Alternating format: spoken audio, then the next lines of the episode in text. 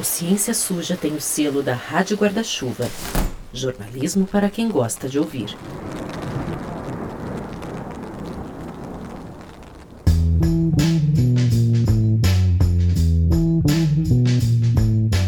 Oi, gente. Aqui é Thaís Manarini. É só para avisar que esse é o nosso primeiro de três episódios da pré-temporada de 2023.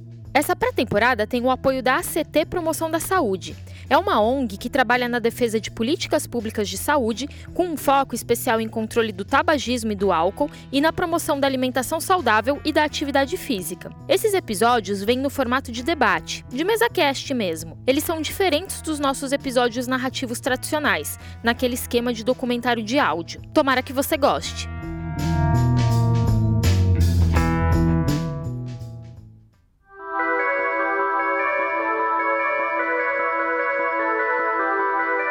Oi, pessoal, tudo bom? Meu nome é Telro Preste e a gente está começando aqui o nosso segundo episódio da pré-temporada de 2023 em parceria com a ACT Promoção da Saúde. Depois desse episódio aqui, a gente ainda vai ter mais um em março e aí a gente entra com a temporada em si. O tema de hoje são os aditivos do cigarro. Mas antes de começar, eu queria só falar uma coisa importante para vocês. Seguinte, o Ciência Suja está começando um projeto de financiamento coletivo. A gente acredita demais aqui nesse nosso projeto mas é claro que ele exige muito tempo e recursos da gente. E nesse sentido, eu queria até aproveitar para agradecer mais uma vez a ACT, que tem apoiado essa pré-temporada e que já foi a parceira de outras iniciativas aqui com a gente. É, assim como a ACT, a gente também teve um, um, apoio bem interessante do Instituto Questão de Ciência, que foi parceiro de vários mesacasts na temporada passada, e a gente tem também né, um, um, um grande fomento do Instituto Serra Pilheira, que acreditou na gente desde o começo a gente sabe, a gente cutuca assuntos delicados, né? Então não é fácil encontrar instituições como essas que estão dispostas a seguir essa linha junto com a gente, né? E mesmo instituições que não entrem em conflito com o nosso trabalho. Então, muito obrigado. Mas pensando no futuro do nosso podcast, e aí eu também volto para a questão do, do, financiamento coletivo, e no fato de que a gente, né, aqui nós somos cinco jornalistas que gastam muito tempo e recursos em cada pauta, a gente inclusive tem equipe em Recife nesse momento, para vocês terem ideia a gente pensou que talvez você que está ouvindo Ciência Suja, que tem o Ciência Suja aí no seu coraçãozinho, talvez você esteja disposto a nos apoiar. Então a gente bolou vários níveis de apoio com a ajuda do pessoal da Orelo. São diferentes valores com diferentes bônus, que vão de acesso a newsletters e conteúdos extras até a sorteios de brindes. Aí, se você se interessar, é só entrar no nosso site, o cienciasuja.com.br, e clicar na aba de apoio para ver como funciona. É bem rápido mesmo, viu? Ou você pode entrar direto no site da Aurelo e procurar pela gente lá. Aliás, cada vez que você escuta o nosso episódio na Aurelo, a gente ganha uns trocadinhos. Eu, a Thaís Manarini, o Felipe Barbosa, a Cloé Pinheiro e o Pedro Belo, aqui o nosso time todo, a gente vai ficar imensamente grato com esse apoio de vocês. E, bom, não custa lembrar que cada compartilhada de vocês importa também posso dizer, assim, em nome de todo mundo aqui, que a gente quer dedicar cada vez mais tempo para o Ciência Suja, para novos episódios, para novos conteúdos, e a gente gostaria muito que esse financiamento coletivo é, fosse um bom caminho nesse sentido. Então, daí o motivo para a gente fazer, tá bom? Mas bom, depois desse recado, vamos aqui ao nosso episódio de hoje. Como eu falei, a gente quer falar dos aditivos do cigarro. Isso, num primeiro momento, gente, pode parecer uma discussão às vezes mais técnica, mais distante até, mas não é. É, e ela representa muito bem uma parte importante do modus operandi da indústria do tabaco, né? E que vem sendo aplicado até hoje. A gente trouxe convidados que vão conseguir explicar essa história muito bem para você. Mas resumindo muito, os aditivos são substâncias que você põe para além do tabaco, vai assim por dizer. Pode ser aromas, podem ser sabores ou até substâncias que vão potencializar a ação da nicotina. Isso, claro, para segurar o consumidor, ou se a gente for falar de maneira mais franca, para aumentar a chance de dependência e para atrair o público jovem. E aí que tá, né? Desde 2012, tem uma resolução da Anvisa proibindo o uso de aditivos que conferem aroma e sabor. Até porque as evidências científicas têm mostrado que esse tipo de aditivo patrocina a dependência e pode fazer mal por si só até, né? É uma, é uma resolução que a gente aqui do Ciência Suja acha bem interessante, aliás. Mas por causa de manobras políticas e jurídicas da indústria do tabaco, e que inclusive se apoiam em ciência suja, até agora essa regulamentação não foi implementada na prática. Eles têm falado que a medida afetaria os agricultores, o que não é verdade. Eles também falam que o Brasil perderia dinheiro, o que não é verdade e inclusive chega a ser o oposto, porque a gente sabe que os cigarros acabam gerando mais prejuízo do que lucros, né, para a sociedade de maneira bem, vamos dizer, pragmática, né? E o efeito claro dos aditivos é um maior consumo de produtos com tabaco pelos jovens. Né? Teve uma pesquisa realizada com estudantes entre 13 e 15 anos de idade, no Brasil, que foi feita pela Fiocruz, pela Universidade Federal do Rio de Janeiro e pelo INCA, que comprova que mais de 50% dos entrevistados nessa faixa etária que eu falei, né, 13 a 15, eles preferem cigarro com sabor. E mais de 60% dos estudantes que compram cigarros com aditivos apontam o sabor como o ponto alto do cigarro. Né? E curioso dizer também aqui que a OMS considera o tabagismo uma doença pediátrica, porque 90% dos fumantes começam a fumar antes dos 19 anos, né? E, assim, tem outra ainda, né? Os aditivos são o combustível dos cigarros eletrônicos, assim por dizer, né? O combustível é, do fomento desse produto. Sem eles, a sobrevida desses dispositivos é muito abalada. Né? E é claro, nem preciso dizer que esses dispositivos eletrônicos para fumar, que o pessoal chama de DEFs, eles estão vindo com tudo, né? Teve até influenciadora digital recentemente propagandeando vape com vitaminas para turbinar treinos físicos, né? Desempenho físico. E é claro que não tem nenhuma pesquisa apoiando isso, é claro que a segurança não foi avaliada, e é claro que há formas muito mais adequadas de conseguir vitaminas, né? Tipo comer fruta. Mas a gente vai falar dessa bizarrice também aqui nesse episódio. Então, vamos colocar ordem nessa história e mostrar a necessidade de a gente eliminar barreiras que estão impedindo um melhor controle dos aditivos, né? Então, vou começar apresentando aqui a Valesca Figueiredo, que ela é pesquisadora do Centro de Estudos sobre Tabaco e Saúde, da Fiocruz, né? A Fundação Oswaldo Cruz, e também do Departamento de Epidemiologia e Métodos Quantitativos da mesma Fiocruz. Tudo bem, Valesca? Obrigado por você estar aqui com a gente hoje, viu? Bem, muito obrigada, agradeço pelo convite. Estou feliz de compor esse grupo aqui com meus amigos e com vocês de Ciência Suja. Legal, a gente que agradece. Bom, além dela, a gente está também com a Adriana Carvalho, a diretora jurídica da ACT Promoção da Saúde, que vem acompanhando muito de perto esse debate legal sobre o uso de aditivos pela indústria do tabaco. Aliás, ela vem acompanhando de perto todo o debate sobre isso e vários outros temas da indústria do tabaco. Para quem não sabe, né, vou reforçar aqui, a Adriana participou de um dos nossos primeiros episódios da primeira temporada sobre justamente a indústria do tabaco, como o, né, o tabaco como pai do negacionismo moderno. Ela deu uma baita força para a gente naquele episódio. Então, obrigado de novo por ter participado daquela vez, Adriana, e obrigado por estar aqui com a gente hoje, viu? Oi, Theo, eu que agradeço é, em nome da CT, inclusive. É um prazer para a gente estar tá aqui, inclusive compartilhando aí informações com o público e esse debate com a André e com a Valesca. Perfeito. Como a Adriana adiantou, a gente está aqui, o nosso terceiro convidado é o André Silva.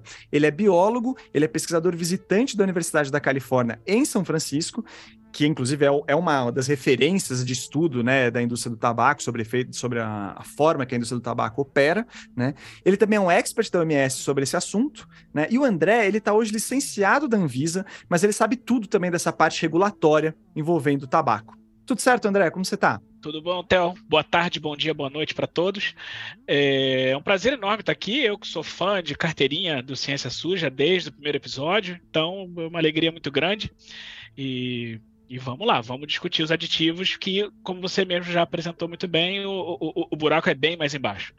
Pois é, pois é. O André é muito gentil, gente. É... Mas fica muito agradecido, André, por você estar acompanhando a gente desde o começo.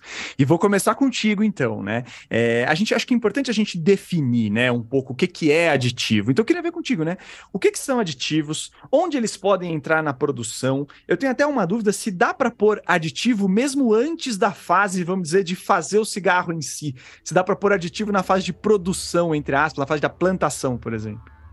É, Theo, vamos, é, é, vamos começar do começo, né? Parece meio óbvio, mas na verdade todo aspecto da produção do cigarro e dos produtos de tabaco eles são altamente controlados. É, eu não tenho como colocar aditivo é, no sentido estrito da palavra no plantio, mas eu tenho técnicas agrícolas é, de fertilização, de, de, de, até de podagem da planta, que, por exemplo, eu consigo estimular, que é chamada de capação, é, estimular a produção de nicotina na planta. É, é porque a nicotina, para quem não sabe, ela é produzida na raiz da planta do tabaco, mas ela é um inseticida natural da planta. Então, quando você é, poda a planta, você simula uma lesão na planta. Então, os agricultores é, é desenvolver essa, na verdade a indústria desenvolveu essa técnica, os agricultores a executam. Então, o tipo de fertilização também, se eu colocar uma fertilização muito rica num determinado sal, eu vou ter um tabaco com mais água, que vai ser menos irritante, vai ter menos nicotina, vai ser menos irritante. Se eu privilegio, por exemplo, uma fertilização com, com sódio, é, é, vai ser esse caso da água. Se eu colocar mais potássio, eu vou privilegiar a formação da nicotina. E quando esse tabaco, depois que ele é seco, que é a chamada cura do tabaco. E aí você também tem diferentes técnicas para secar o fumo. É, você pode secar ele no galpão com lenha. Então você seca ele é, é, é com, com, com, temperatura mais elevada, que são tabacos ricos em açúcar. Você pode secá-los ao ar livre. Claro que estou sendo bem genérico aqui para a gente não, não, não ficar o dia inteiro. Depois desse processo de cura, que é feito na, na, nas propriedades, a, a, esse tabaco é enviado para a fábrica e aí sim você começa a colocar uma série de aditivos. Nem todo aditivo usado nos cigarros é um aditivo para alterar sabor. Seria um aditivo alimentar. Você tem aditivos que são para facilitar o corte da folha, você tem aditivos que são para controlar a ignição, porque uma coisa muito curiosa que as pessoas é, é, às vezes esquecem, que toda vez que a gente tenta colocar fogo em folha seca em casa é um problema, porque ou a folha não queima, ou queima demais, ou gera muita fumaça. Os cigarros não, tem uma queima altamente controlada. É um produto altamente tecnológico. O cigarro, ele tem muito mais tecnologia que o seu carro, Theo. Tá? Para você ter uma ideia. E, e, o investimento científico, talvez, é, é, eu não sei exatamente os números, mas eu tenho a impressão que talvez tenha sido até maiores do que a indústria automobilística fez para o desenvolvimento de produtos, porque é um, um, um, um vamos chamar assim, um equipamento muito é, interessante, considerando que aquilo ali é folha seca. E, mas não se engane, não é folha seca. Mas quando eu estou falando dos aditivos para conferir sabor, assim que esse fumo chega na fábrica, mais uma vez, repetindo de maneira bem resumida, eu tenho é, a primeira etapa que você joga aditivos é o casing, que ele serve para facilitar o corte do, do fumo, mas também serve para você é, aprimorar determinados sabores, você é, eliminar sabores desagradáveis, é, desagradáveis da, do, do, fumo. Então, eu tenho, eu posso usar o chocolate, os açúcares, são alguns exemplos de a, o alcaçuz, são algumas das substâncias que são usadas para dar essa primeira alterada no sabor. E aí você parte sim, aí você vai ter a etapa de corte, aí você tem o chamado top flavoring, que aí são as notas mais rebuscadas, é, e ou inclusive você fazer os produtos com sabor característico. Então você tem sim, é, antes mesmo de fechar o cilindro, você já tem a utilização, é, é tanto que por isso a indústria do tabaco é um dos maiores consumidores de chocolate no mundo talvez perdendo só para os fabricantes de chocolate propriamente dito. Então, só, só para dar uma ideia de como sim. E mesmo depois do cigarro pronto, você tem, por exemplo, os que chamados de pack aroma, né, que são os aromas da embalagem, que é justamente são cheiros é, é, colocados na embalagem para quando você abrir, você ter aquela experiência daquele aroma quando você abre a, a, a embalagem. Então, tem aditivo na etapa toda, então. Perfeito. Só para arrematar, André, a, a resolução da Anvisa que a gente vai entrar agora, queria chamar a Adriana para isso também, ela versa sobre toda essa etapa ou a proibição de aditivos está falando o quê? Né, nesse caso a, a, a, resolução da Anvisa ela é uma das mais avançadas do mundo, é, no sentido de que ela versa sobre os aditivos que são capazes de alterar o sabor do tabaco, melhorar o sabor do tabaco. Que é a diferença da lógica, por exemplo, empregada aqui nos Estados Unidos, em que a, as resoluções se aplicam somente aos sabores característicos, que traz uma série de dificuldades que, que com certeza a gente vai discutir no, no, decorrer do podcast, que esse tipo de legislação tem uma sé série de desafios, especialmente com o, o, o, rápido desenvolvimento que, que essa imposição de sabores, inclusive sabores que você não sabe como classificar. Você vai, vai no mercado aqui, você vai encontrar sabor unicórnio, sabor arco-íris. O que, que é isso? Né? Então você tem, inclusive, dificuldade. O, o, os colegas holandeses é que têm trabalhado bastante com esses sabores, é, é, com essa classificação de sabores é, é, é múltiplos, mas é, é, é, uma das dificuldades que a gente tem enfrentado. Perfeito. E aí, Adriana, a gente tem essa resolução, né? 2012 proibiu o uso de aditivos, é uma resolução avançada, como o André colocou, né? E o que eu queria ver contigo, assim, primeiro, você acha ela adequada, ela é positiva, né? E depois, o que, que aconteceu com ela, né? A resolução é muito positiva. É, e eu já falo um pouquinho dela, só queria voltar um pouquinho, pegar um gancho no que o André falou da, do próprio cigarro. Toda a descrição do André mostra que, na verdade, o, aquele cigarro industrializado que a gente vê, né, que está disponível no mercado, ele não é só um tabaco enrolado num papel para a pessoa fumar. O que também não seria inofensivo, né? A gente sabe de todos os malefícios do próprio tabaco, do consumo do tabaco puro. Mas o, o, cigarro industrializado ele tem toda uma engenharia por trás para atrair novos consumidores, para manter os consumidores é, na, no consumo daquele, desse produto. É, então é importante a gente saber de, de, de, tudo, de toda essa estratégia de engenharia que está por trás para manter e atrair novos consumidores. É, com relação à resolução, a resolução é, é excelente ela é fruto, na verdade, de um processo democrático de participação social, que, na verdade, até uh, uh, como participação da sociedade civil, sociedades médicas, academia e a própria indústria do tabaco participou do, de, do, dos debates ali na construção, no processo de consulta pública, né, sobre o, o texto da resolução. Um, o, a principal demanda da indústria do tabaco foi atendida, que era o uso do aditivo do açúcar como aditivo, e foi permitido, é, é, segundo, de acordo com determinados requisitos ali da própria, da própria norma. É, ela teria que provar por que, precisa e tudo mais, mas foi atendido, né? Então, é, e ele, tá, ele não é uma norma que a Anvisa tirou da cartola, né? A gente tem um tratado internacional que o Brasil ratificou, que se chama Convenção Quadro para Controle do Tabaco.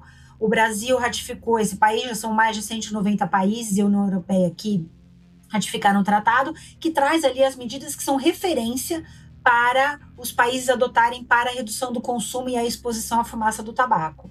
Então, a, a, regulação dos aditivos, porque eu gosto de dizer que, na verdade, essa norma, ela não é uma norma que proíbe os aditivos, porque ela permite também, já entra um pouquinho nesse detalhe, é uma norma que regula como a, a, as empresas vão uh, o que ela pode e o que ela não pode colocar no cigarro. Né? Então ela regula o uso de aditivos em produtos de tabaco.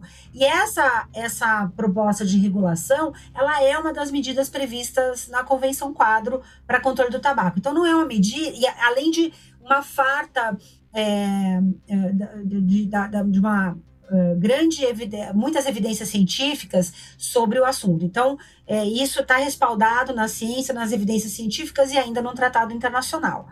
É, a norma especifica os aditivos que podem ser usados, aqueles que não podem ser usados e ainda abre uma oportunidade para a empresa que queira usar algum aditivo, vamos dizer, que ela proibiu, que a norma proíbe, ela, mediante justificativa, tem lá vários requisitos que a empresa tem que atender para eventualmente usar o aditivo. Então, veja, não é uma norma proibitiva, é um excesso né, de é, de, de, de, regulação, ela é uma norma é, que atende os requisitos, é, atende a Convenção Quadro, e ela ainda tem essas possibilidades que eu mencionei de uma certa flexibilidade, dizendo o que pode e o que não pode.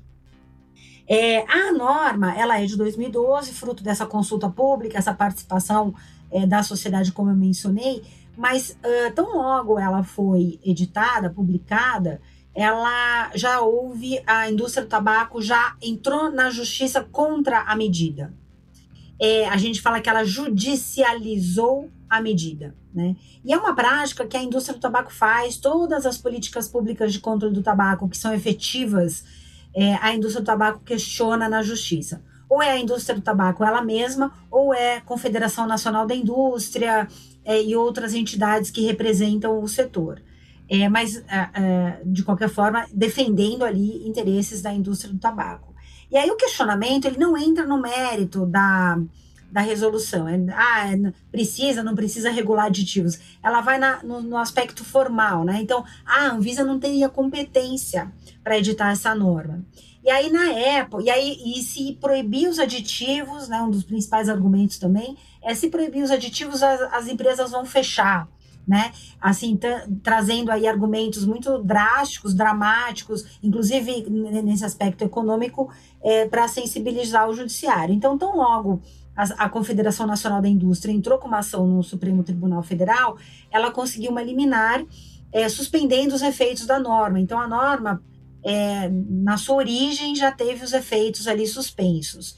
Então, é por isso que a gente, e aí eu vou contar um pouquinho mais, mas é por isso que desde 2012 a gente segue vendo produtos é, com aditivos de sabor e aromas e outros aditivos no mercado. E, e aí eu posso continuar mais um pouquinho falando da questão da judicialização. É, além dessa ação no STF, na a época ali, 2012 mais ou menos, surgiram outras duas ações também é, da, de uma, de um, de, do sindicato da indústria do fumo, também questionando. Então a gente tinha uma ação no, no STF duas é, na Justiça Federal.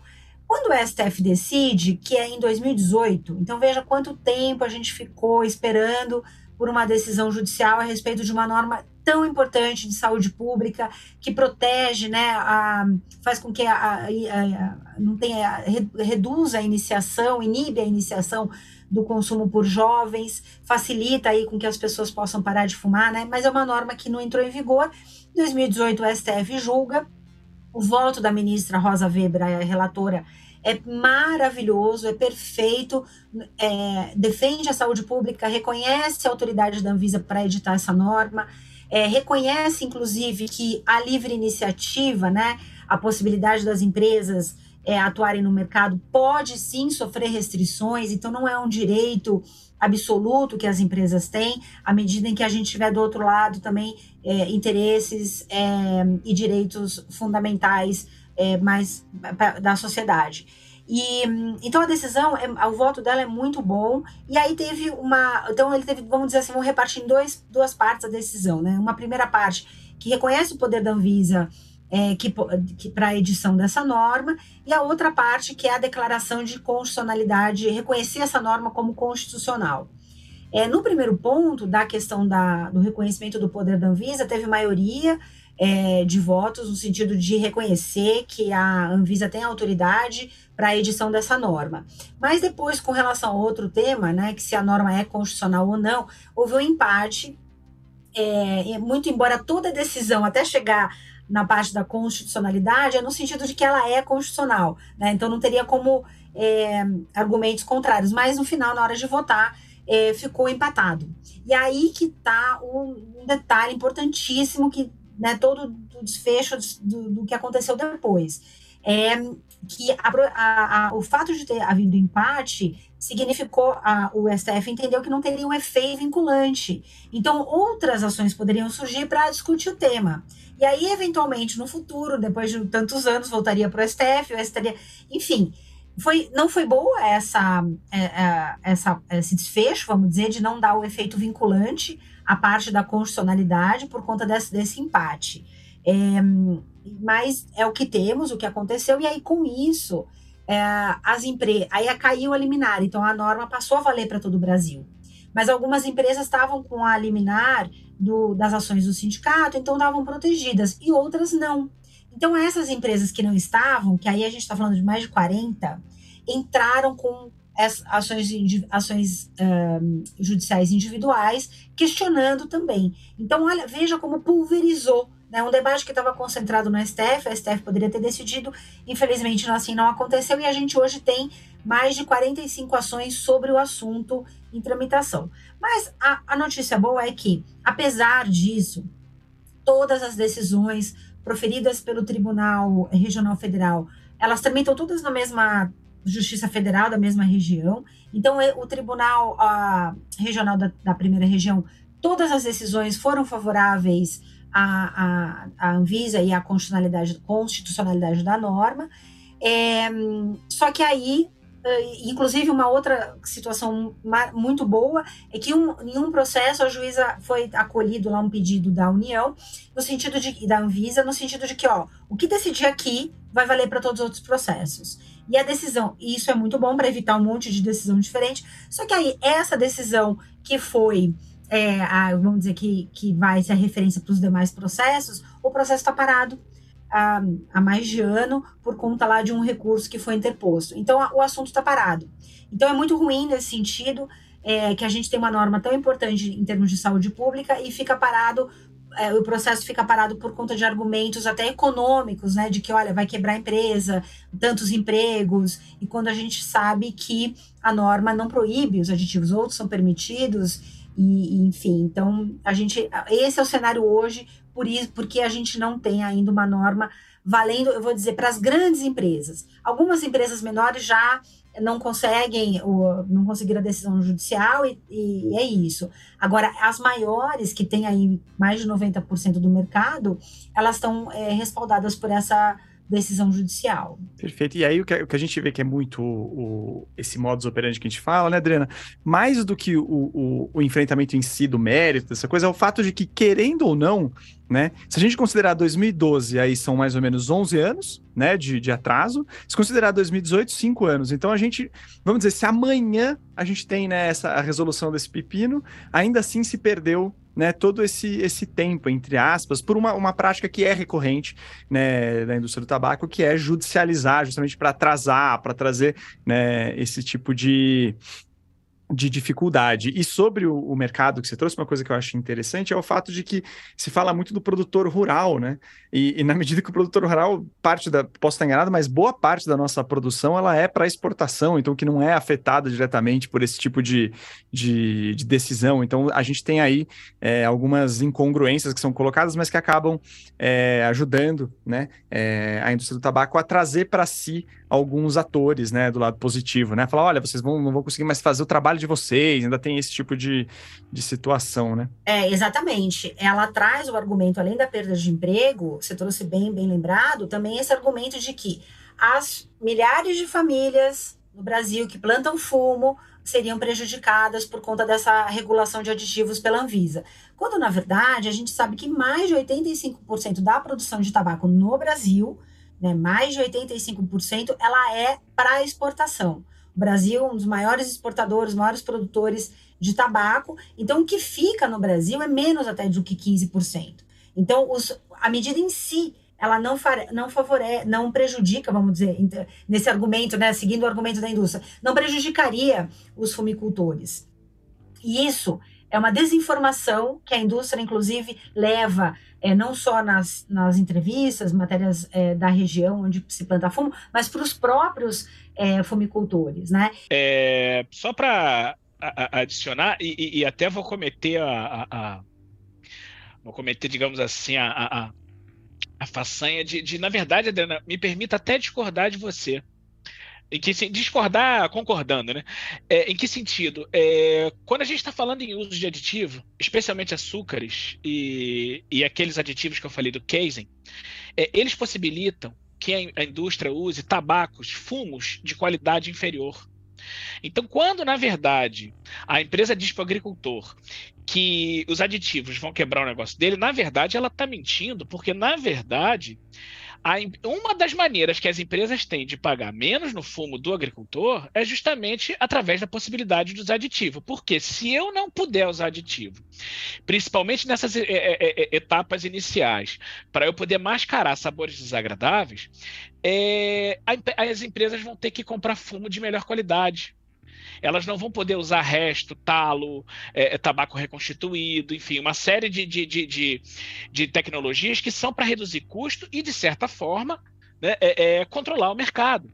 Então, a tendência para o agricultor, aí vou estar falando do agricultor, para as empresas não, porque, claro, no longo prazo você tendo a redução é, é, é de consumo, mas para o agricultor, no curto prazo, você teria sim uma subida de preço do fumo, porque os fumos de melhor qualidade seriam mais valorizados e, e, e, você, na verdade, as empresas teriam que buscar esses fumos de melhor qualidade para poder ter as propriedades e, e, as qualidades organolépticas necessárias. Então, a regulação de aditivo hoje, ela, na verdade, para o agricultor, para o pequeno produtor, seria é, extremamente positiva e porque que, que não, não, não, não, permitiria que você usasse qualquer tipo de folha de fumo, qualquer tipo de tabaco. Perfeito. Tá aí mais um exemplo muito bem colocado de ciência suja. E acho legal a gente referenciar aqui um livro chamado Rocos e Sufocados, que é um livro muito bom. Acho que teve também né, o apoio da CT, a CT ajudou bastante com, com esse livro. É, e é um livro que fala bastante desse lado pro, pro agricultor ali, que mostra justamente como é, todo, é montada toda uma estrutura para quase que tornar esse agricultor refém do, do plantio de, de tabaco. Então, recomendo para vocês, ele é super válido. Agora, Valesca, eu queria perguntar para você, a gente está aqui discutindo essa questão da essa questão jurídica, todos os efeitos né, nessa, nesse alto, mas eu queria descer para a gente entender o que, que isso está causando no Brasil de forma prática. Né? O qual é o, o, risco disso, né? O que, que os aditivos eles agregam, os aditivos em específico eles agregam, né? É, de perigo para a gente. Então, Theo, é, o maior prejuízo para qualquer país nosso é um prejuízo humano porque é, os aditivos, como foi falado pela Adriana e o André, eles são uma porta de entrada para o tabagismo, eles facilitam a iniciação. É, os, os, componentes químicos do mentol, o próprio mentol e o açúcar dos, do, dos, dos aditivos que conferem sabor, né, que é o que a gente está falando agora, eles diminuem a irritação na garganta nas primeiras tentativas de fumar. E existem estudos longitudinais mostrando que o jovem que tem uma, sensação, uma, uma experiência desagradável quando começa, quando tenta fumar, ele não tem uma, um risco menor de progredir para um fumante regular. Então, o prejuízo, em primeiro lugar, é um prejuízo humano, porque muitos jovens que deixariam, né, que abandonariam o cigarro nas primeiras tentativas ou nem tentariam fumar, porque não teria aquele perfume também, que existe um perfume, né, não é só pelo a vantagem para a indústria é do sabor e do odor, né? Eles não, não iniciariam. Então, humana, no, do lado, pelo lado humano, esse é um prejuízo. Por quê? E pelo lado do país como um todo, assim, país em termos de Estado, é que representa uma, uma, um descumprimento da Convenção Quadro para o Controle do Tabaco, que a Adriana falou. Eu suponho que em outros podcasts vocês tenham abordado bastante essa questão da Convenção Quadro, mas ela é a nossa, é o nosso, é o nosso susteio, né? É, é, é, o que fortalece uma política de controle do tabaco. Um país que ratificou a Convenção Quadro se compromete legalmente e internacionalmente a cumprir os artigos da Convenção. E o artigo 9, o artigo 10, é, eles recomendam o banimento dos aditivos por um argumento muito simples, porque o fundamento, aliás, maior da Convenção Quadro é proteger as gerações presentes e futuras das consequências devastadoras né, econômicas, sociais e da saúde do uso do tabaco, do consumo do tabaco. E ah, quando a gente tem um produto que facilita a iniciação, a gente não está cumprindo com a, aquilo que o tratado recomenda. E no que diz respeito aos déficits, né, que acho que talvez a gente vai discutir um pouco melhor depois, assim, é o, a cereja do bolo deles. É o, o, os cigarros eletrônicos são um líquido, um líquido com nicotina, ruim, não tem gosto. O que faz eles serem atrativos é sabor, é, é o sabor que é colocado nele que são sabores atrativos para crianças, jovens mesmo, fruta, doce, chocolate, tudo que criança, adolescente gosta. E nos países em que, que, ele é, que, são, que os déficits são permitidos, né, como os Estados Unidos, quase 90% dos, dos, dos é, dispositivos eletrônicos tem mais de 90, tem aditivos com sabor, né? Valesca, deixa eu só complementar, porque, mas a culpa não é sua, porque ainda não foi publicado esses resultados. Na verdade, no, no, mundo existem 57 países, incluindo os da comunidade europeia, que têm algum tipo de regulação é, de aditivos. Né? Que isso, isso, faz parte do resultado de um projeto que eu coordenei junto à Organização Mundial da Saúde sobre esse levantamento global.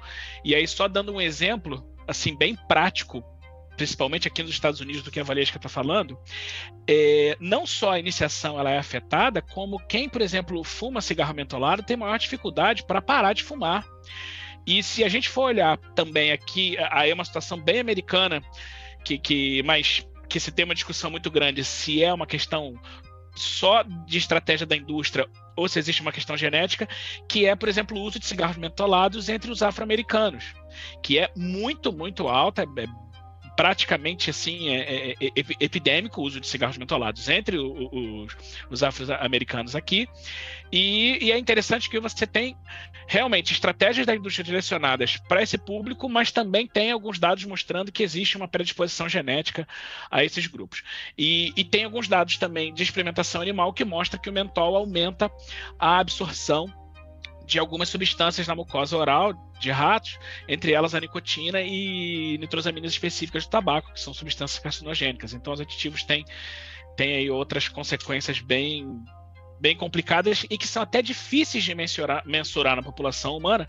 Por isso que eu sempre prefiro bater muito na questão que a Valesca levantou de, de melhorar o sabor e da atratividade desses produtos, porque não existe muita discussão de que um cigarro mentolado é mais agradável para um adolescente, para uma criança experimentar, do que um cigarro de tabaco puro. É, queria complementar uma coisa também, que é a questão do, das cápsulas de sabor, cigarros com sabor, né? Que é a indústria que a gente a gente ouve discute o tempo inteiro a indústria, nosso a gente é um, somos oponentes da indústria. Nós não temos, nós somos aqueles que acolhem o fumante para ajudá-los a parar, para evitar que eles fumem, mas somos em joguinhos infantis, somos os oponentes né, da indústria.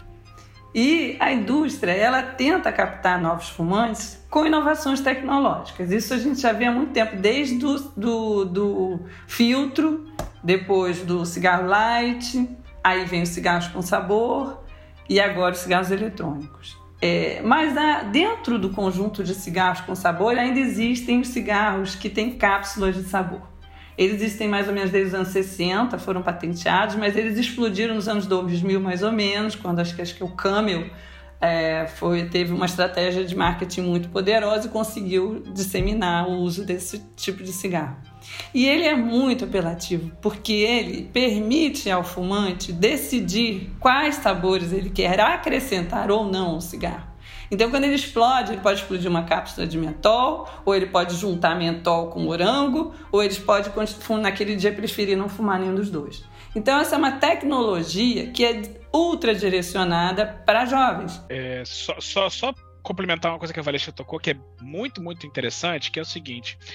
apesar das cápsulas, quando a gente olha os documentos internos da indústria, né, que vocês comentaram lá no episódio lá na primeira temporada sobre as estratégias da indústria e, e por coincidência é, eles ficam armazenados aqui na Universidade da Califórnia. É, a gente consegue voltar as cápsulas até os anos 60, mas as cápsulas elas são uma tecnologia bastante disruptiva no sentido que o seguinte, até antes das cápsulas, que eu acho que é interessante ressaltar isso, o que, que acontece? O que, que, que o, o, o, sabor tem, todos os sabores têm em comum? Eles são substâncias voláteis, ou seja, eles têm que evaporar fácil, porque você tem que sentir o cheiro.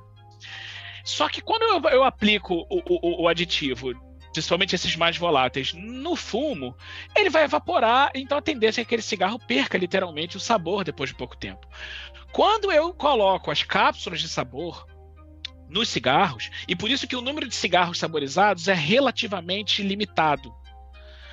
Quando você vê essa explosão das cápsulas, as cápsulas, quando você coloca aquele o, o, o aditivo dentro de uma cápsula protegida, eu consigo, inclusive, não só fazer com que aquele sabor dure mais tempo no, no, no, cigarro, ou seja, ele fique preservado por mais tempo, como eu consigo trazer sabores que são muito mais voláteis, é, é, saborizantes que não existiam em cigarros, é, é para para esses produtos. E aí, quando eu tenho a questão de combinar, eu já vi produtos, inclusive, com uma cápsula, com duas ou até três cápsulas, e aí você começa a fazer a brincadeira aí de, de, de combinação você consegue realmente criar sabores é, antes nunca imaginados. E aí, quando a gente vai para os cigarros eletrônicos, que aí você não precisa da cápsula, porque é líquido.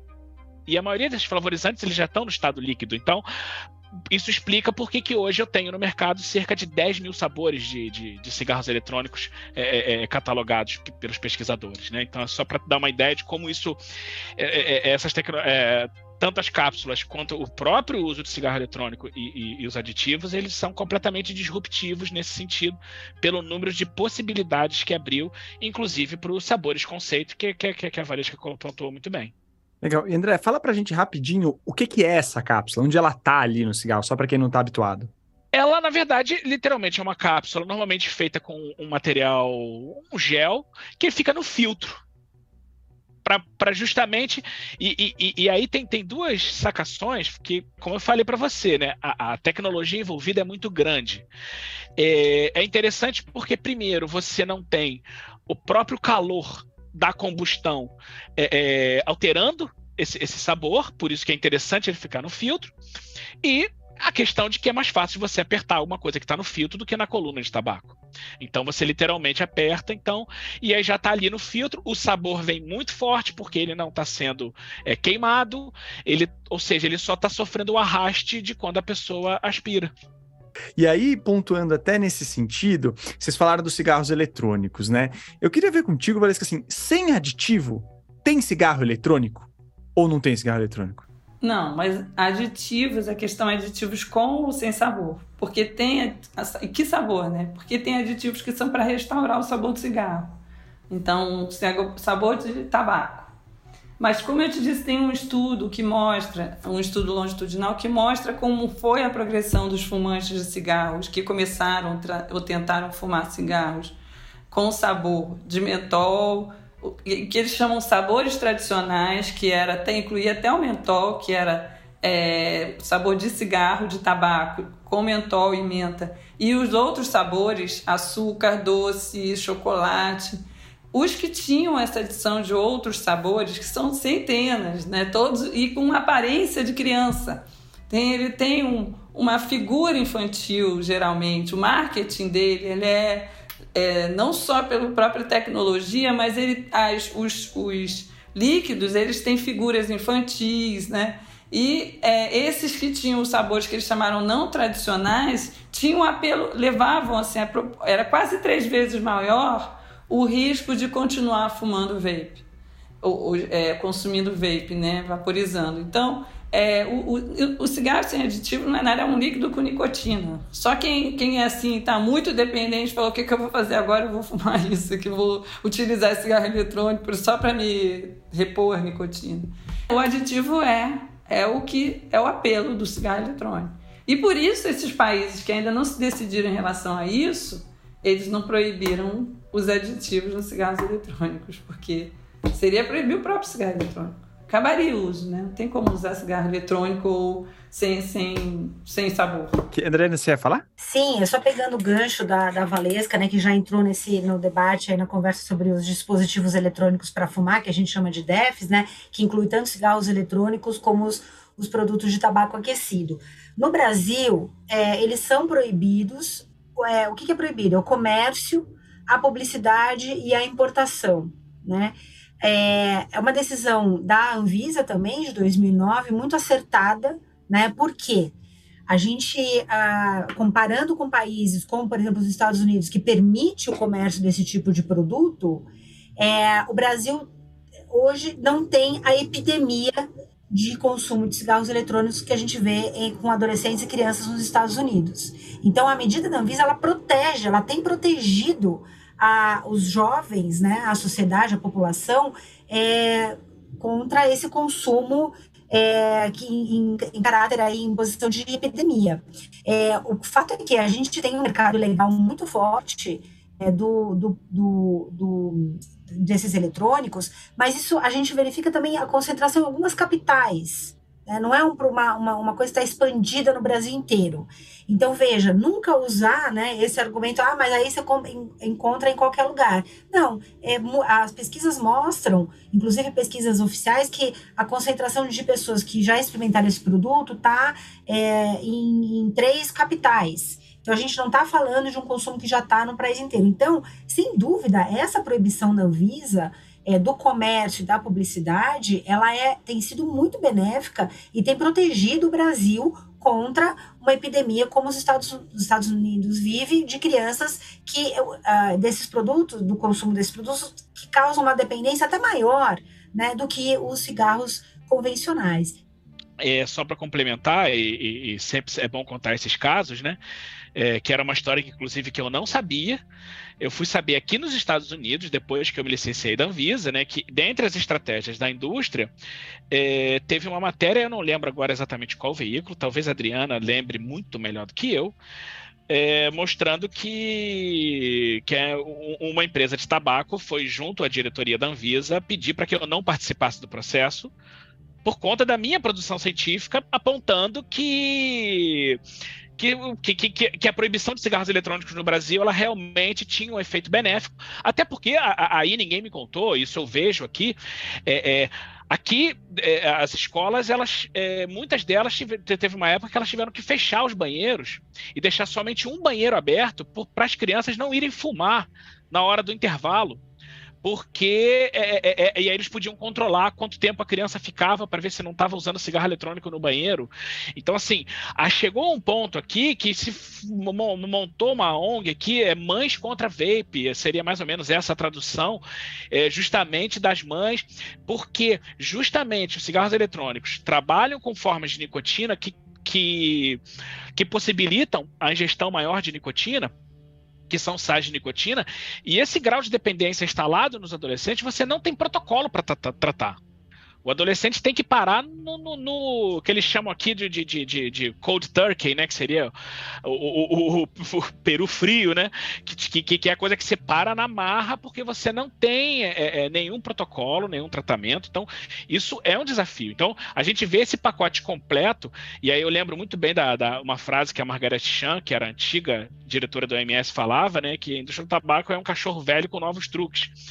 É, e aí, justamente isso, né? Você traz toda essa discussão, você tem essas estratégias, inclusive essa que eu descobri através do jornal, os meus amigos que me mandaram, e André, saiu teu nome no jornal. Aí eu falei assim, pô, gente, foi coisa boa ou coisa ruim? Não, não, é bom, porque na verdade foram pedir não só para eu não participar, como o Instituto Nacional do Câncer, né? Eu, eu falei, ah, pô, pelo menos eu tô eu estou bem acompanhado nessa, nessa colocação, mas é, é, é, mas também adiantando que a Anvisa nunca fez qualquer pressão em relação a mim, muito pelo contrário, sempre me deram liberdade total, mas me espantou a audácia da empresa ter ido é, é, é, solicitar para que um servidor público não participasse de um determinado processo porque eles alegavam que eu já tinha uma opinião formada. Só que cientista não tem opinião formada, eu trabalho com os dados. Não, eu ia falar, na verdade, desculpa, nessa parte das estratégias, pegar o gancho que o André falou e de calar é, o cientista, o pesquisador.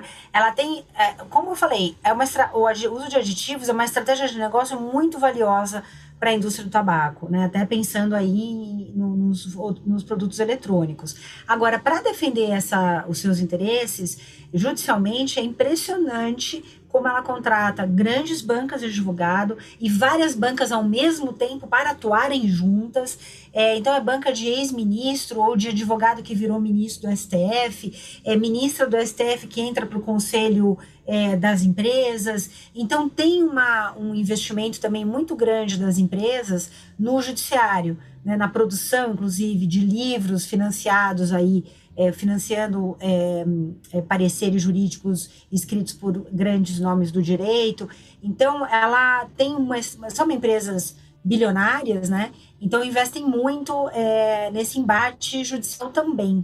Né, que então a gente faz muito trabalho para aprovação de uma política pública, seja no Congresso Nacional, seja na Anvisa, mesmo no, no Poder Executivo, e aí ela como eu falei, judicializa, né, leva para o judiciário, questiona a validade da política, e aí investe muito, além de ter investido no lobby, em todo o processo ali até a, a norma ser aprovada ou a lei, é, depois para esse embate no, no, no judicial. E aí, para quê? Para impedir a, a implementação da norma, atrasar a implementação da norma. Né? Veja como é muito efetivo aí o caso dos aditivos, que a gente tem uma norma desde 2012 que até hoje é, não foi implementada para as grandes corporações no Brasil. Agora, gente, eu queria só rapidamente, André, antes de fazer a pergunta final para vocês, só não deixar de falar desse novo, né, dessa coisa que acabou saindo nas redes sociais recentemente, né? Do tal do dispositivo eletrônico que vem com uma adição de vitaminas para supostamente melhorar o desempenho esportivo.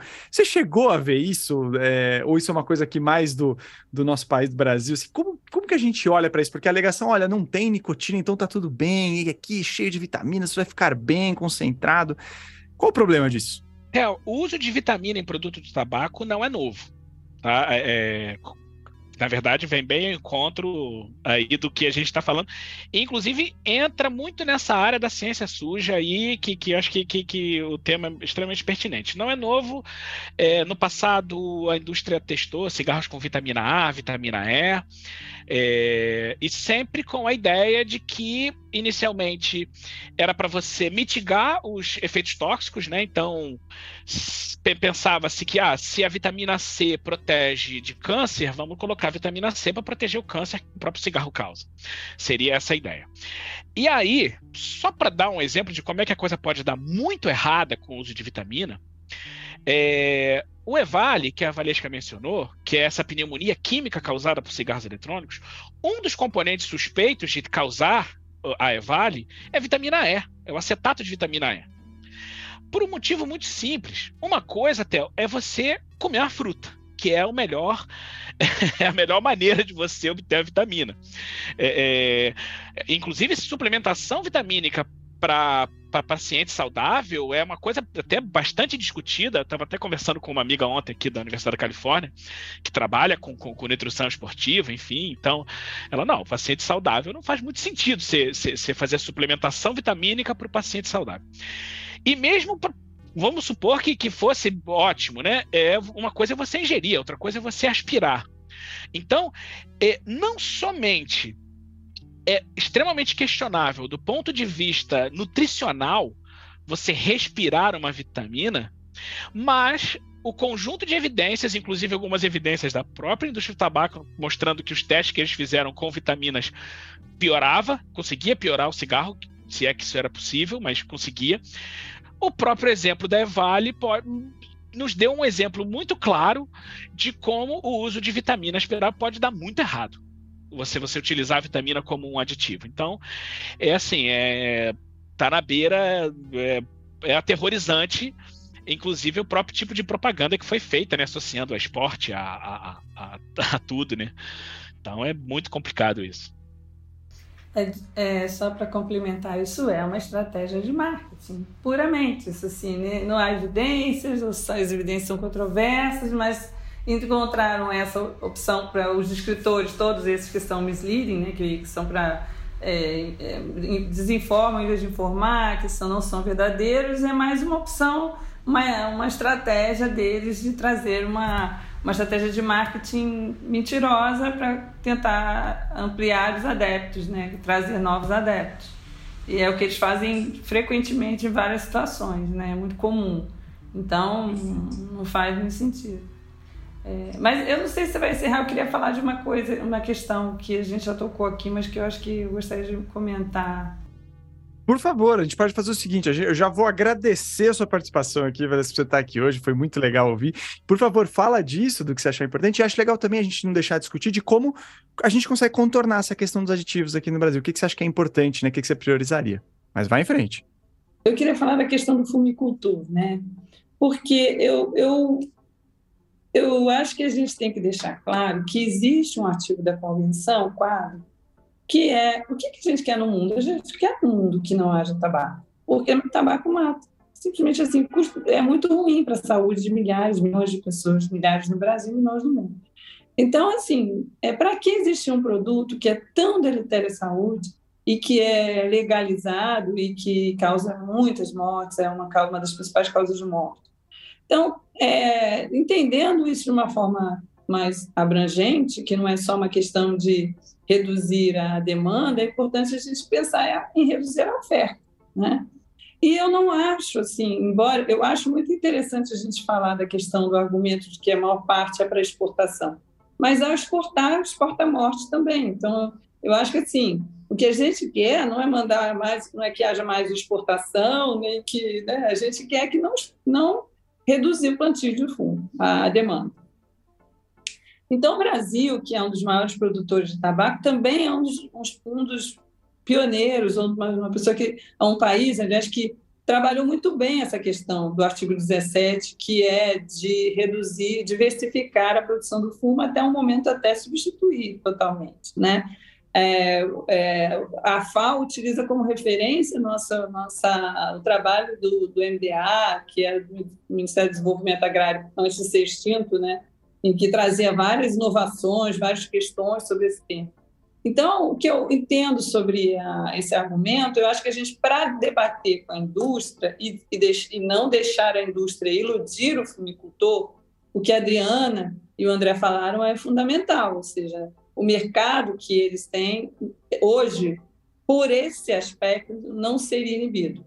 Mas nós queremos inibir esse mercado, nós queremos reduzir, a gente quer passar esses fumicultores de uma produção que é uma produção ruim para a saúde, com agrotóxico, que torna dependente economicamente da indústria, que está a serviço de uma indústria que, que, que mata, que, que o humano não importa, o que importa é, é o, né, assim, indústria que importa é, é, é, o lucro. A gente quer que esses fumicultores sejam desviados, sejam caminhem para uma outra cultura, uma cultura de saúde, de vida, né, para eles de renda, com renda, mas uma cultura saudável. Então, é só para reforçar que a Convenção Quadro tem um artigo sobre esse tema. Ah, o Centro de Estudos sobre Tabaco e Saúde é, é o que a gente fala, um centro de conhecimento da Convenção Quadro para esse tema, né? E nós temos trabalhado com vários países e com o Brasil também para a gente incentivar sempre mais, proteger a saúde do fumicultor e incentivar os fumicultores a substituírem a cultura do fumo por uma cultura mais saudável. Então, o que a gente tem que ter é dinheiro, recurso, né? Que a, a felicidade, para mim, é uma felicidade o retorno do Ministério do Desenvolvimento Agrário para se ocupar dos pequenos produtores. E aí tem que trabalhar junto ao governo atual e a esse ministério no sentido de continuar as políticas que restringem crédito, por exemplo, para a produção do fumo e ampliam créditos e tem políticas com o PAA, né, que, que estimulam os, os ah, os municípios a, a, utilizarem nas escolas é, a, a, é, produtos agrícolas sustentáveis. Então, é, ajudar os municípios, apoiar os municípios a criarem um mercado mais, é, mais é, atrativo para que esses fumicultores deixem de plantar fumo e passem a plantar, é, passem a plantar alimentos saudáveis ou produtos saudáveis. E há países que tiveram sucesso nisso, né, como Canadá, etc. Agora requer recursos. Então, nós, junto a que a gente também, a Comissão Nacional para a Implementação da Convenção Quadra, a CONIC, a CT, a gente tem que trabalhar no sentido de trazer o governo para essa política, né, para dar maior suporte a essa política. Não, faz muito sentido porque traz um ângulo diferente que também rebate na né, questão dos aditivos. Adriana, queria ver contigo do seu lado também, é como que você acha, né? Até já aproveitando para agradecer você por estar aqui é, com a gente hoje mais uma vez, como que você acha que a gente consegue contornar esse celeuma dos aditivos que a gente tem aqui hoje? Bom, essa pergunta vale um milhão de dólares. Né? é, essa, bom, a gente está na dependência. É, bom, primeiro também quero agradecer aí a oportunidade de estar aqui, de estar participando dessa conversa de novo. É, e agora, a questão dos aditivos, eu acho que está na mão do, do judiciário, né? É, especificamente com, em um processo, né? Que, como eu falei, ele, ele tem a decisão proferida nesse processo, ela vai reverberar os demais que estão em tramitação ali na Justiça Federal. E a gente está falando de, uh, de, uma decisão muito boa que acompanha a decisão do STF. Então, está muito alinhado com a decisão do STF. É, as, as manifestações do Ministério Público em, nos diversos processos foram sempre a favor da, da norma da Anvisa. Então, a gente tem muitos, muitas. Uh, o caminho até aqui ele é de sucesso.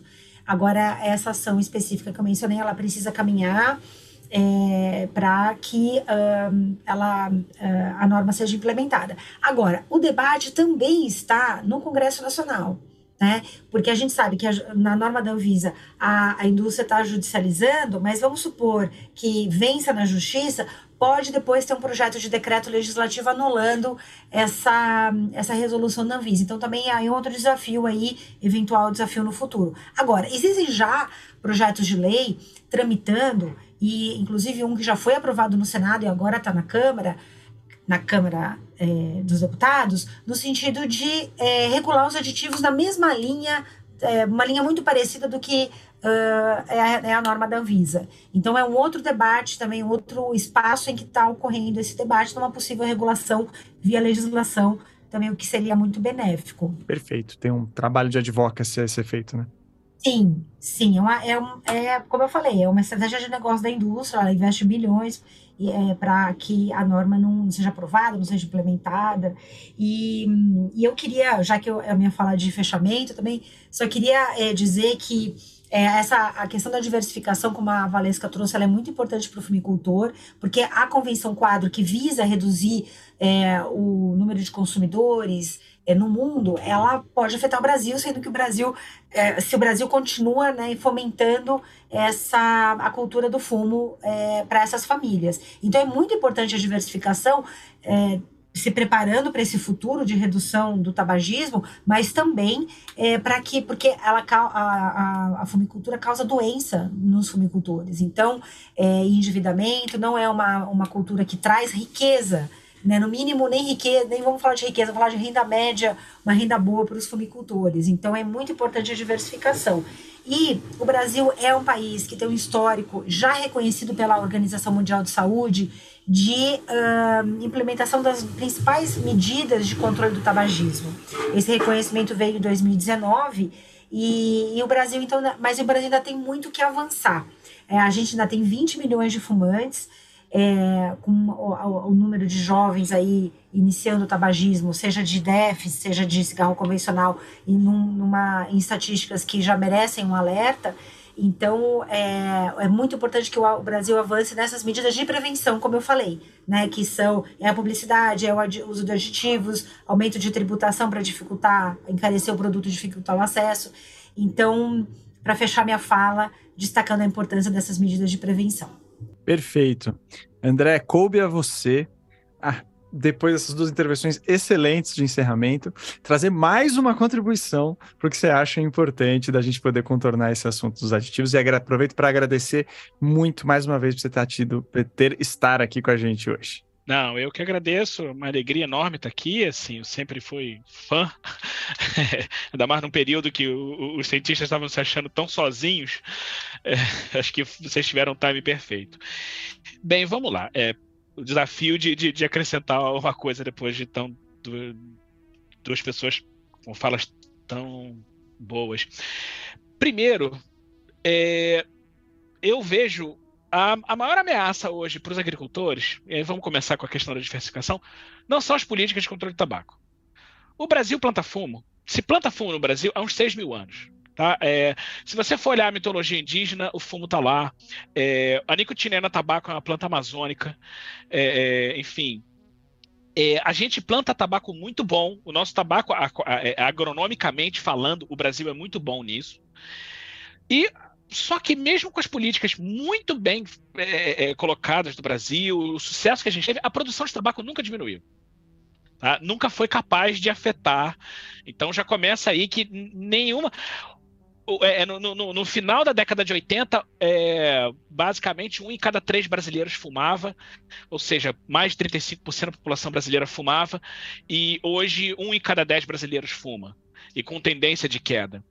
Sabe Quanto de tabaco se reduziu? Nada. Na verdade, só aumentou. O Brasil foi só ganhando preponderância na produção, na qualidade do produto e no mercado internacional. Então, a ameaça hoje que os produtores têm no curto prazo, que inclusive eu lembro de alguns dados acho que de 2011 mostrando que a maioria dos agricultores não queria plantar fumo, então acho que isso tem uma discussão ética também, que você tem que fornecer possibilidade para o cara querer fazer o que ele quer. É, é, mas é, é, hoje a maior ameaça, Théo, é, são justamente os dispositivos eletrônicos para fumar, especialmente cigarro eletrônico, porque, segundo a declaração de até pessoas ligadas à indústria, você usa um terço só do tabaco necessário para fazer um cigarro. Então, a ameaça hoje que eu vejo no curto prazo para os agricultores não vem das políticas de saúde pública, elas vêm da própria tecnologia.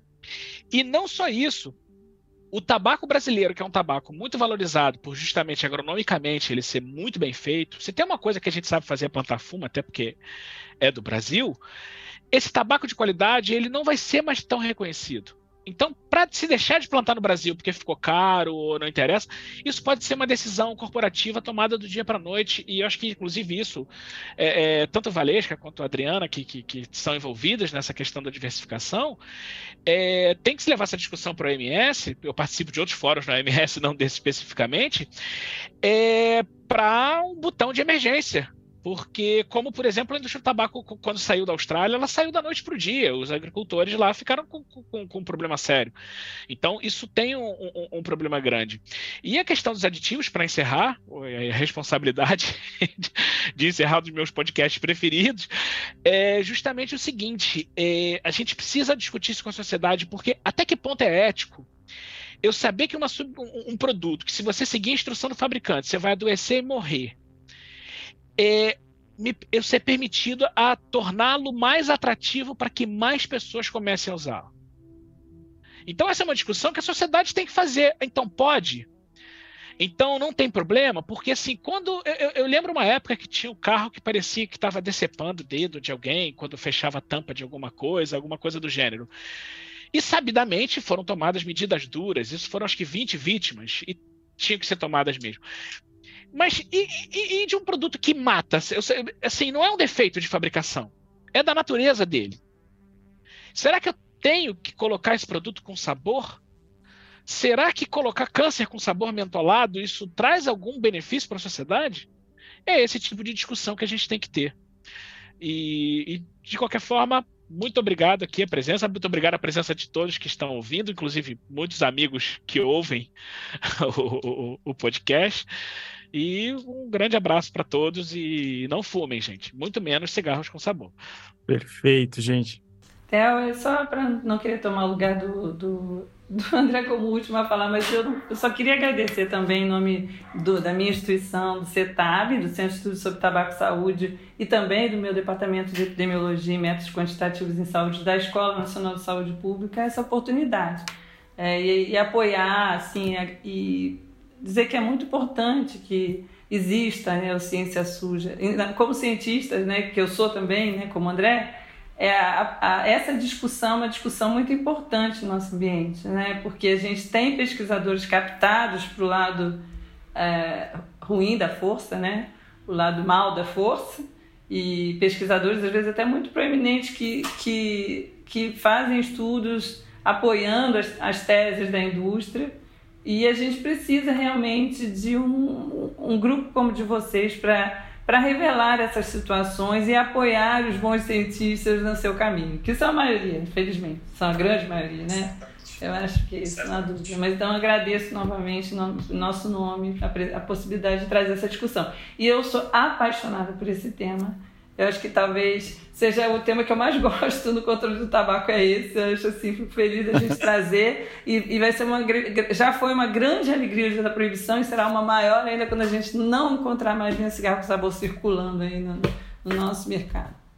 Obrigada. Perfeito. Imagina, a gente que agradece vocês terem, é sempre muito legal estar tá com gente tão bacana. E a gente vai separar esses trechos de elogios da Valesca, do André e da Adriana, vai colocar num pacote, assim, a gente vai colocar em todo episódio nosso, em algum momento a gente vai colocar isso agora. Obrigado, viu, gente? Bom, também queria agradecer, assim como o André falou, agradecer a você que está ouvindo a gente, né? Lembrando que em março a gente tem o nosso último episódio aqui da pré-temporada, que tem o apoio da CT Promoção da Saúde, né? E antes de fechar aqui, eu queria fazer uma recomendação rápida para vocês de outro podcast da Rádio Guarda-Chuva, né, que é uma confraria de podcasts jornalísticos, dos quais o Ciência Suja faz parte. Né, eu queria falar do, da Rádio Escafandro. Né, a Rádio Escafandro faz verdadeiros mergulhos profundos. Né, eu estou roubando essa, esse essa expressão do próprio Tomás Chiaverini, né, que é o, é o criador da Rádio Escafandro, e nos mais variados temas acontecem esses mergulhos, né, e tem muita apuração, o roteiro é incrível, né, e recentemente tem um episódio sobre embriões que ficam congelados por anos em locais de reprodução assistida, né? Ele traz um debate excelente sobre como a gente vai lidar com isso como sociedade, é muito legal, tem a ver com ciência também, recomendo para vocês, é um podcast bem interessante, né? Mais uma vez também, dê uma olhadinha no nosso projeto de financiamento coletivo, tá bem bacana e esse apoio certamente vai fazer muita diferença para a gente seguir aí valorizando a ciência, que nem a gente tem prova de três pessoas falando que a gente valoriza a ciência aqui nesse episódio, e também para caçar um pouco uns picaretas, a gente precisa fazer isso também, né? Como parte do nosso projeto. Bom, é, reforçando que essa pré-temporada tem o apoio da CT, pelo qual a gente agradece muito, e o ano de 2023 inteiro é financiado pelo Instituto Serra Pilheira, que fomenta a ciência e a divulgação científica no Brasil. A apresentação e a produção desse MesaCast foram feitas por mim, Theo Ruprecht, com o apoio da Mariana Pinho, da CT. A edição ficou a cargo do Felipe Barbosa, a captação e os conteúdos extras são do Pedro Belo. O nosso time conta ainda com a Chloé Pinheiro, e a Thaís Manarini. Se você tiver comentários, críticas, elogios, só falar com a gente nas redes sociais. A gente está no Twitter, no Facebook, no Instagram e agora até no TikTok, porque somos muito jovens, né? Então é só falar com a gente. E daqui a pouco estamos aí de novo com vocês. Um abraço, tchau, tchau.